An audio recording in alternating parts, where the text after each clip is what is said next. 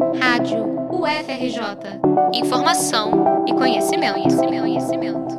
Instabilidade climática, desequilíbrio ambiental, espécies extintas pelo aumento da temperatura do planeta e um futuro em que a existência humana passa a ser questionada. Será que todos os seres sentem a crise climática da mesma forma? Não. O impacto passa por diversos recortes, entre eles raciais e sociais. Para entender mais sobre as causas da crise climática, suas emergências, agentes e consequências, a Rádio FRJ entrevistou Carol Canegal, do Observatório da Branquitude. Carol é socióloga, doutora em ciências sociais e coordenadora de pesquisas do Instituto. O Observatório da Branquitude, ODB, é a primeira organização da sociedade civil que analisa a identidade racial branca e suas estruturas de poder.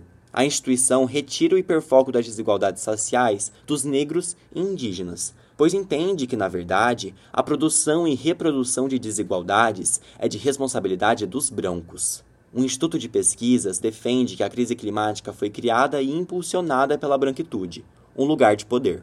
A rádio, Carol define o conceito. Branquitude é uma construção social, é importante falar sobre isso, né? É um construto é um sistema que reserva lugares de privilégio, de benefício, lugares em que são ofertadas benesses, absolutamente todos os sujeitos lidos como brancos devido à estrutura racista. Quando a gente fala de branquitude, acho importante frisar isso, a gente está falando de relações de poder, relações de dominação, de expropriação, de expoliação de pessoas negras e de povos não brancos, de toda sorte de direitos caros à democracia, né? Sabendo que foram esses povos os responsáveis pela construção de riqueza no Brasil, o que também revela né, a nossa fratura exposta.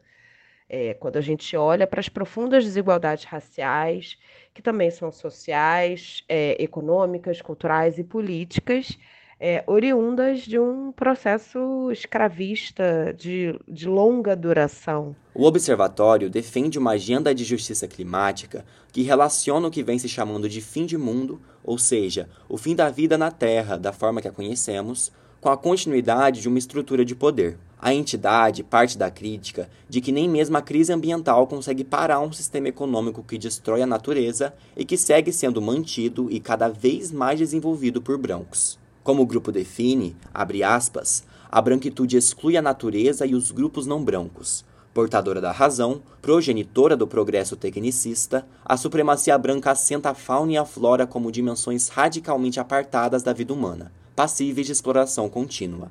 Fecha aspas. A partir dessa reflexão, o ADB mostra que quem mais sofre do Brasil colonial até hoje são negros e indígenas. É só olhar o que vem acontecendo no Brasil, né?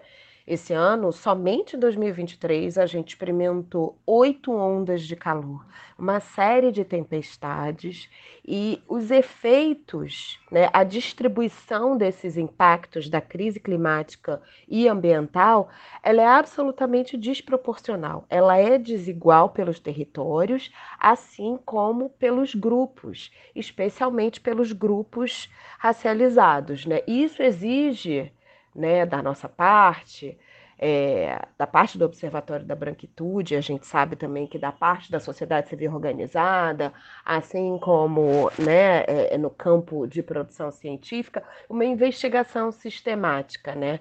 Nesse sentido, é preciso situar o lugar da branquitude, né? É, é, as ações, as engrenagens que são é, enfim, arroladas por essa concentração de poder, por essa concentração de privilégios na construção dessas paisagens absolutamente ameaçadoras, né? Para o observatório, é essencial colocar a branquitude no centro da discussão sobre crise climática, porque a sociedade da supremacia branca, historicamente, a agente causadora das desigualdades e injustiças entre humanos e não humanos. Importa, para o ODB, buscar expor e amenizar os mecanismos e ações de dominação que seguem beneficiando uma parcela da população que concentra poder e privilégio.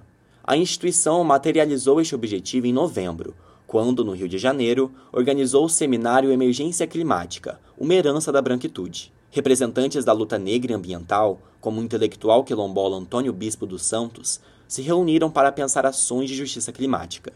O grupo vinculado ao observatório defende que novas práticas, pesquisas e políticas devem ser pensadas. No início de novembro, o Instituto lançou O Saber Ainda é Branco, um boletim que expõe as desigualdades do apoio estatal entre pesquisadores que tentam reverter a destruição ambiental. Foi usado como base quatro programas do Conselho Nacional de Desenvolvimento Científico e Tecnológico, o CNPq. De resultado, observaram que não brancos estão mais expostos aos efeitos da emergência climática, ao mesmo tempo em que estão subrepresentados na produção científica que busca estudar e reverter a crise.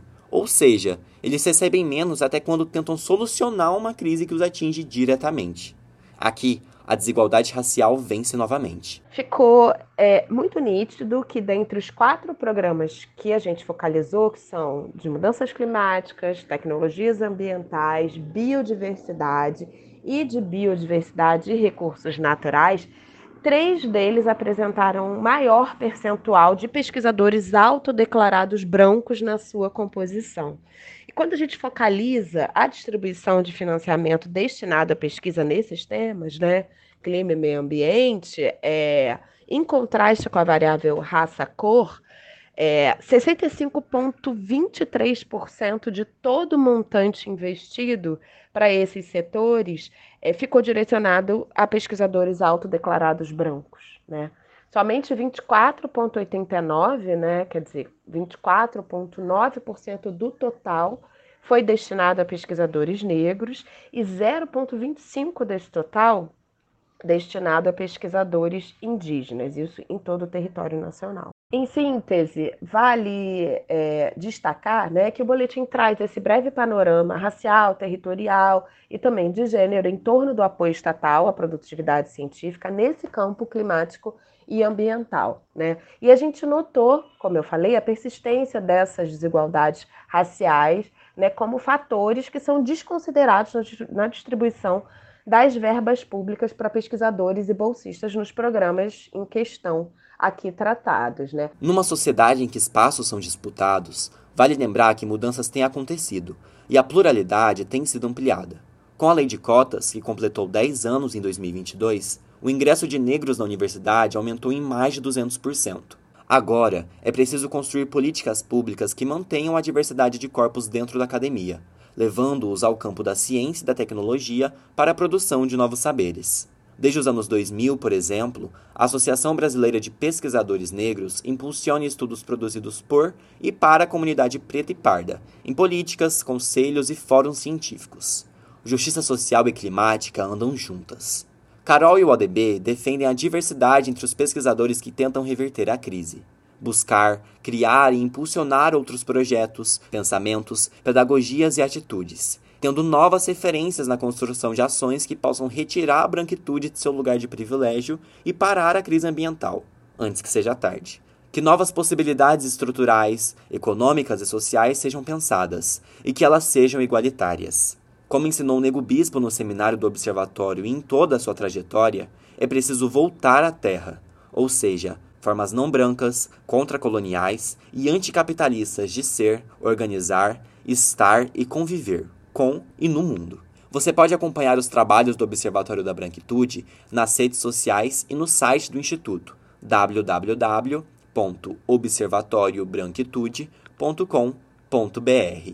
Reportagem de Luiz Gustavo Carmo para a Rádio FRJ.